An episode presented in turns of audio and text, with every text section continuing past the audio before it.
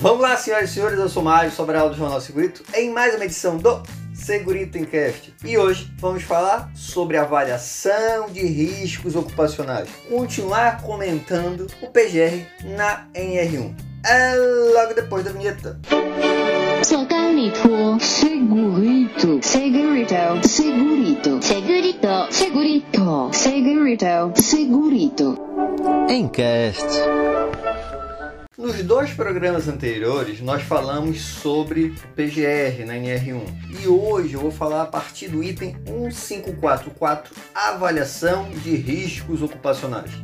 Então ele começa assim: ó, a organização deve avaliar os riscos ocupacionais relativos aos perigos identificados em seus estabelecimentos de forma manter informações para adoção de medidas de prevenção. Só um parênteses aqui, eu recomendo a leitura da NBR ISO 31000, gestão de riscos, não é uma norma de saúde e segurança, mas é uma norma que vai te dar uma orientação sobre o assunto, e também a NBR ISO 31010, que ela vai dar técnicas para o processo de avaliação de risco. Então são normas interessantes para complementar o assunto. Mas vamos continuar. No item 15442, para cada risco, deve ser indicado o nível de risco ocupacional determinado pela combinação da severidade das possíveis lesões ou agravo à saúde com a probabilidade ou chance da sua ocorrência. E esse ponto aqui é essencial. Então eu tenho que pelo menos não precisa ser só esses os tópicos, mas pelo menos combinar severidade com probabilidade. Então bora a um exemplo para a gente entender. Imagina que você está em um local onde eu estou dizendo aqui que eu vou avaliar a severidade da queda de um avião.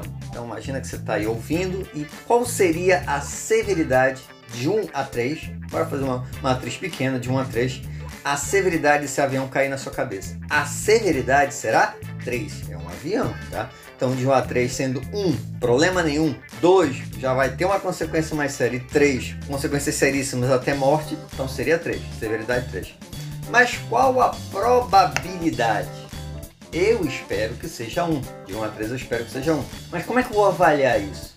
Você mora do lado do aeroporto, já teve queda de aviões perto da sua área onde você mora. Caso não tenha nada, nenhum histórico, nenhuma informação, probabilidade baixa. Caso você tenha mais informações e que sejam críticas para essa situação, a probabilidade aumenta. Então vamos considerar que a severidade foi 3 e a probabilidade foi 1. 3 vezes 1, 3. Então eu já tenho uma significância, eu tenho uma pontuação. Bora verificar agora um outro exemplo para te poder comparar. Imagina agora que você está trabalhando numa bancada de serra e essa bancada de serra ela está sem a coifa de proteção, ela está mal instalada, a mesa ela é bamba lá, ela não tem fixação adequada, tudo irregular. Pois bem, e você está trabalhando o dia todo nesta bancada de serra, sem proteção, sem treinamento, sem nada.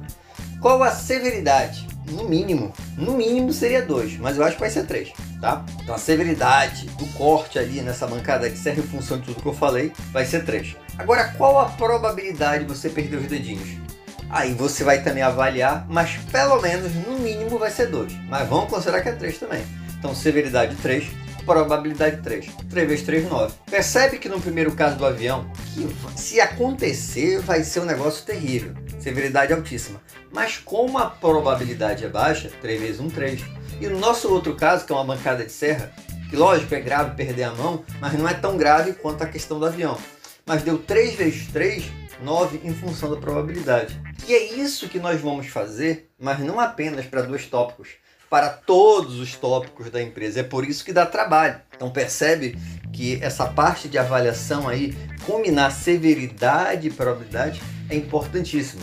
Só que não precisa ser apenas esses dois tópicos. Se você considerar mais custo, se você considerar abrangência, aí você vai definir o que vai ser necessário. Mas pelo menos severidade e probabilidade é importante. E aí eu falei uma matriz 3x3. E por que todo mundo fala mais em matriz 5x5? Porque você percebe que numa matriz 3x3, que nem essa que nós citamos aqui, a possibilidade de empatar é muito grande. Porque não tenho muitas alternativas. Vai dar a possibilidade de dar 1, 1 vezes 1, 2 vezes 1 ou 1 vezes 2, 2, 3, 4, 6 e 9. Então a possibilidade de empate é muito grande. E como o principal objetivo dessa ferramenta é estabelecer a prioridade, se der um monte empatado, eu vou ter que inventar outros critérios para desempatar.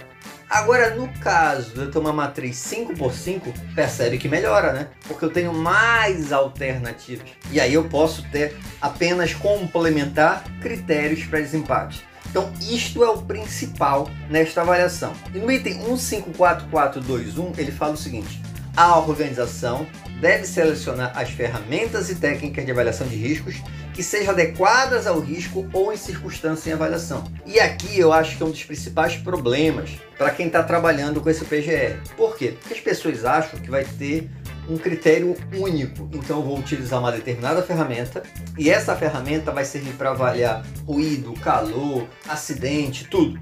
Não tem essas ferramentas, tá?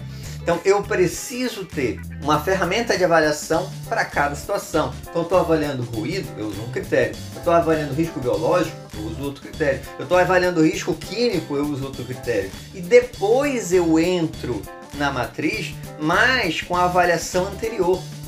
Então, por exemplo, você tem avaliação de máquina. Nessa avaliação de máquina, você utilizou, por exemplo, HRN. HRN é um critério que vai ter uma pontuação. Aí você fez a avaliação de ruído. E ruído acima do limite de tolerância, entre limite de tolerância de irradiação, abaixo de irradiação, você tem um outro critério, que não é HRN.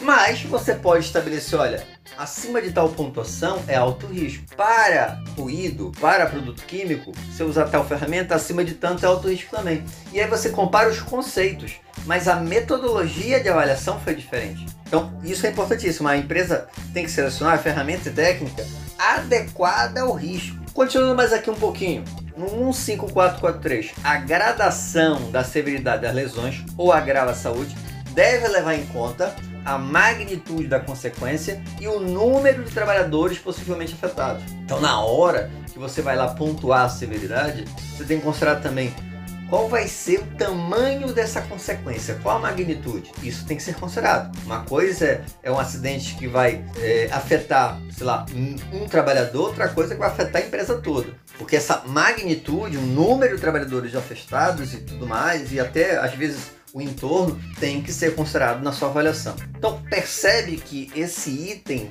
de definir a ferramenta, fazer a avaliação de severidade, fazer a avaliação de probabilidade é a alma dessa parte do PGR, que é justamente dentro do inventário. E no próximo programa a gente vai comentar mais itens sobre avaliação de risco. Espero que tenham gostado. Se gostaram, já sabe, né? Curte, compartilha. E tem alguma dúvida ou sugestão de pauta? É só mandar um e-mail para sobralj.hotmail.com. Um abraço e até o próximo programa.